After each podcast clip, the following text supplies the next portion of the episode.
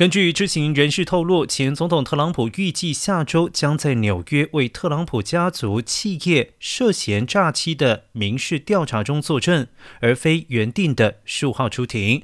纽约州检察长詹乐霞今年一月表示，调查发现特朗普集团福报多项资产价值，已向银行取得贷款，之后在报税时又低报资产价值，以减低税负的重要证据。特朗普和子女三人先前一直竭力避免在詹勒霞的调查中宣誓作证，他们将不会公开作证。